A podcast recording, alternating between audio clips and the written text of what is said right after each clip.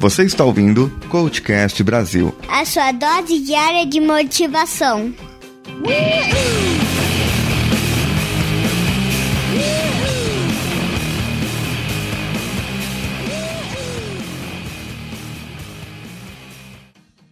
Tem poucas coisas que me tiram do sério, mas uma das quais mais me irritam é as pessoas dizerem o que eu tenho que fazer. Mas não quando eu não sei o que fazer, mas sim quando há algo que eu sei o que fazer ou com alguém que eu tenho que falar, e aí chegam para mim e dizem: fale isso, fale aquilo, faça daquele jeito, faça daquele outro jeito. Em uma das minhas reflexões de por que sou assim, pode ser que encontrei uma saída uma resposta ou uma desculpa, o meu senso de proatividade.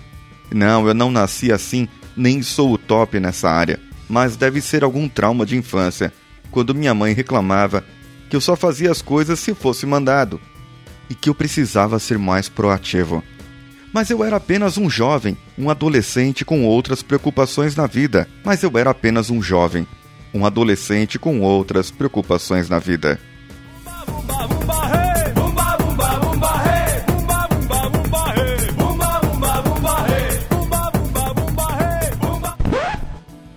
Mas enfim, é exatamente esse assunto que eu venho lhes falar hoje: proatividade. Um assunto que está dando o que falar hoje em dia nas empresas. Perguntam se você é proativo logo na entrevista. E sei lá, eu tenho para mim que muita gente somente acha isso bonito, apenas isso e não sabe o que quer dizer, na verdade.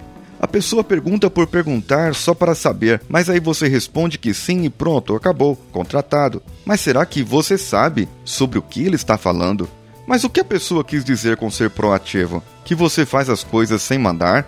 Pode ser que não seja isso, mas pode ser exatamente isso que ele quis dizer.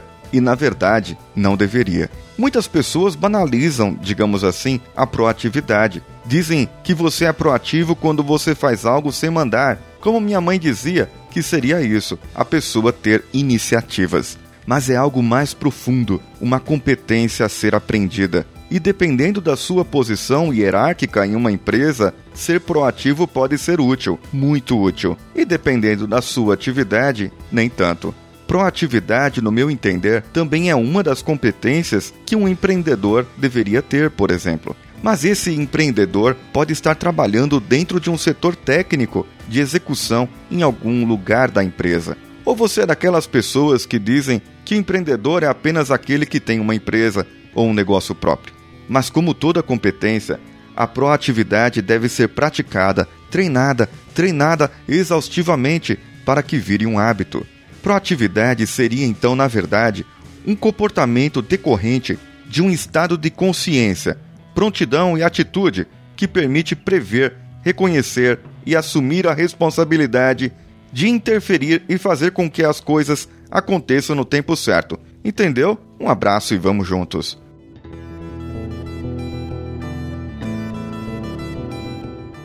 Claro que eu não vou deixar de dar o meu pitaco dessa definição psicológica e técnica demais até para eu entender. Por comportamento, entenda como que eu quis dizer de hábito, em que você faz as coisas sem pensar, sem medir a ação, ou seja, está habituado a fazer, como andar, escrever, abrir portas e outras. Está em sua memória muscular. Eu acho que esse é o nome.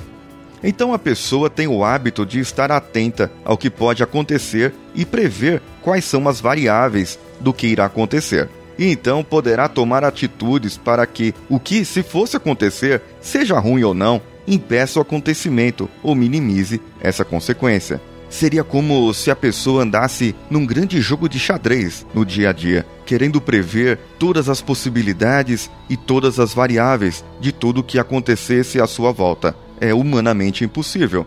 Mas tem pessoas que têm essa capacidade de prever certas situações de acordo com algumas variáveis que acontecem no dia a dia. Seria mais ou menos quando a sua mãe fala: Filho, leva o guarda-chuva que hoje vai chover. E aí você não leva e chove. Por quê? Porque é praga de mãe? Não, porque ela previu por algumas características do tempo, mais a praga da mãe, que poderia chover naquele dia, somado também ao aplicativo de previsão do tempo que ela tem no celular novo que você deu para ela no Dia das Mães, né?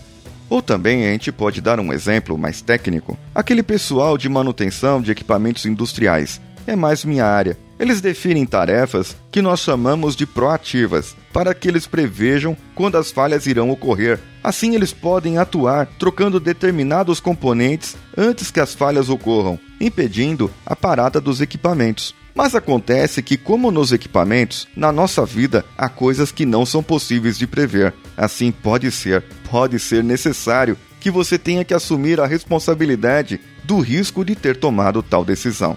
Quando temos criança pequena, isso fica bem claro, pois temos a experiência maior que eles e eles sem noção alguma na vida. Sobem em algo, mexem em alguma coisa e aí eles poderão se machucar. Cabe a nós adultos mais experientes e que já vimos essas cenas acontecendo impedir que algo de ruim aconteça. Porém, podemos privar a criança de algo muito importante para desenvolver essa proatividade: a experiência. Sim, a experiência conta para tomar decisões, para que possa saber onde pisar, onde andar e o que falar. Por exemplo, você simplesmente vai lá e priva a sua criança dela não cair, dela não se machucar. Tudo bem, ok, eu não estou falando contra nada, eu também sou pai. Mas aí, se ela tivesse caído, da próxima vez ela irá tomar mais cuidado. Ela não irá ter a mesma atitude, ela tentará de uma outra maneira. E aí ela aprende como fazer.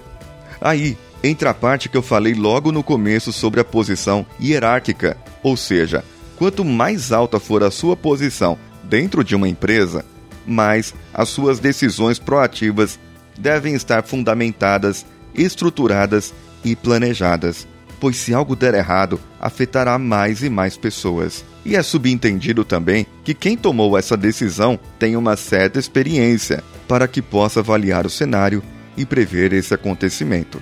Em outras palavras, essa pessoa já levou alguns tombos na vida e aprendeu a avaliar certos cenários, e aí ele pode prever como aquilo pode acontecer ou não.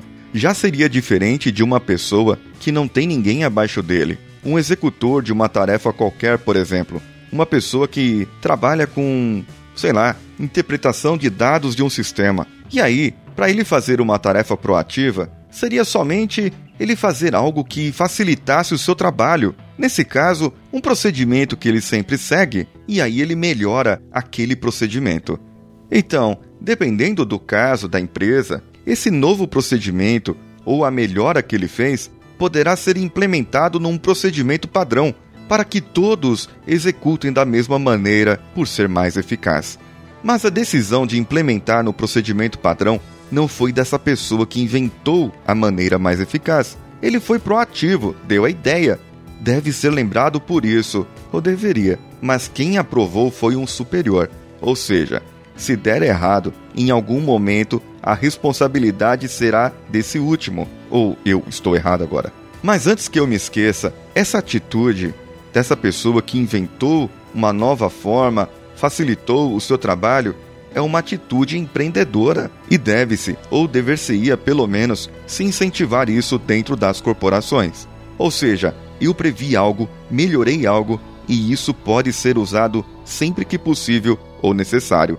O proativo é aquele que traz o problema e a solução. E muitas vezes traz mais do que uma solução, traz as opções. Tem até uma história de uma pessoa que há anos trabalhava em uma empresa e naquela mesma função. Foi contratado um novo funcionário para executar a mesma coisa que ele. E de repente, depois de um pouco tempo, aquele novo funcionário ganhou uma promoção. O funcionário antigo ficou indignado e foi com seu superior para perguntar o porquê daquilo. E aí o seu chefe pediu para ele esperar um pouco. Chamou o novo funcionário e pediu para que ele fosse até sua sala. Aquele diretor então dá uma missão para os dois. Eu preciso do preço do abacaxi. Só essa informação. Os dois, sem entender muito, desceram até a rua e aí acharam uma feira local. Depois de um tempo, retornam à sala do diretor e o mais antigo ele toma a iniciativa e diz que não achou o abacaxi, porque já havia acabado. O mais novo então fala: Sim, verdade, já havia acabado, mas eu consegui o telefone do feirante que aceita encomendas e pode trazer qualquer tipo de frutas que o senhor quiser.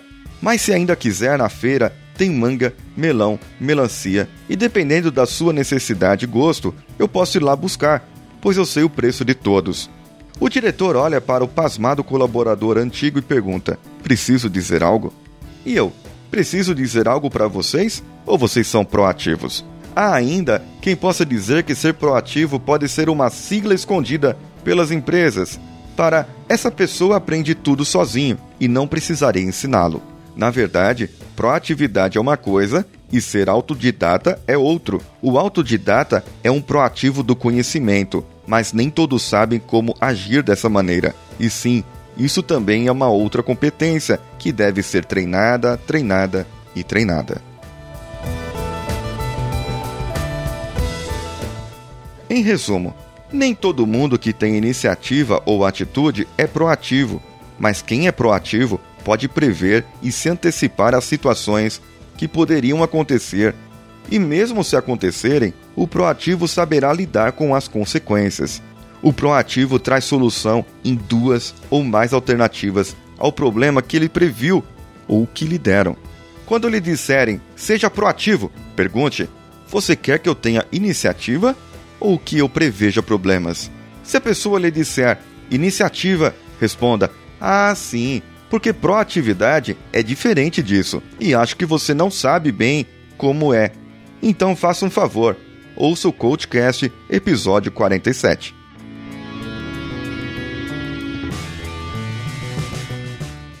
Sabe aquele trabalho enroscado, aquele que parece que não vai sair? Aí de repente parece diarreia, vem tudo de uma vez acaba e você fica aliviado. Pois é, eu estou em um assim. Ainda não veio o final para terminar e parece que o nosso cronograma será bem apertado aqui. O meu trabalho depende de outras pessoas. E aí complica no quesito pedir, mas no quesito engajamento, eu vou procurar amarrar as pessoas. Hoje eu tive resposta de minha orientadora sobre o meu artigo científico e ela pediu para eu melhorar algumas coisas no texto que eu lhe mandei. Tá aí um bom desafio a fazer: desenvolver um texto algo que somente sei fazer bem em gráficos e figuras. Se bem que já estamos aqui no episódio 47, não é? Todos esses textos foram de minha autoria. Eu tive alguma outra referência, mas a maioria fui eu que fiz mesmo, do zero. Então eu acredito que eu possa ter alguma capacidade de desenvolver esses textos para ela. Eu atendi uma cliente à noite de Positive Coach e o processo dela está finalizando. Ela está tão contente por todas as mudanças que aconteceram na sua vida que ela irá começar um novo treinamento de coaching. Eu fiz exercícios no quarto mesmo, depois de terminar as gravações. Eu espero que o vizinho de baixo aqui do hotel não tenha achado ruim e reclamado. Entre em contato conosco pelo e-mail contato arroba coachcast.com.br. Procure pelo CoachCastBR em todas as redes sociais Twitter, Facebook, Facebook Groups, Instagram, sei lá, qual rede social tem mais aí? Eu vou fazer. E continua o desafio. Apresente o Coachcast para cinco amigos e manda os seus cinco amigos comentarem, tweetarem marcarem a gente e curtir e compartilhar para a gente saber que vocês apresentaram, ok? Isso é evidência. Esse foi o Coachcast Vida do Coach, dia 47, com Paulinho Siqueira Apoio técnico de José Augusto na edição de áudio e Danilo Pastor nas artes do site via Nativa Multimídia. Um abraço e vamos juntos!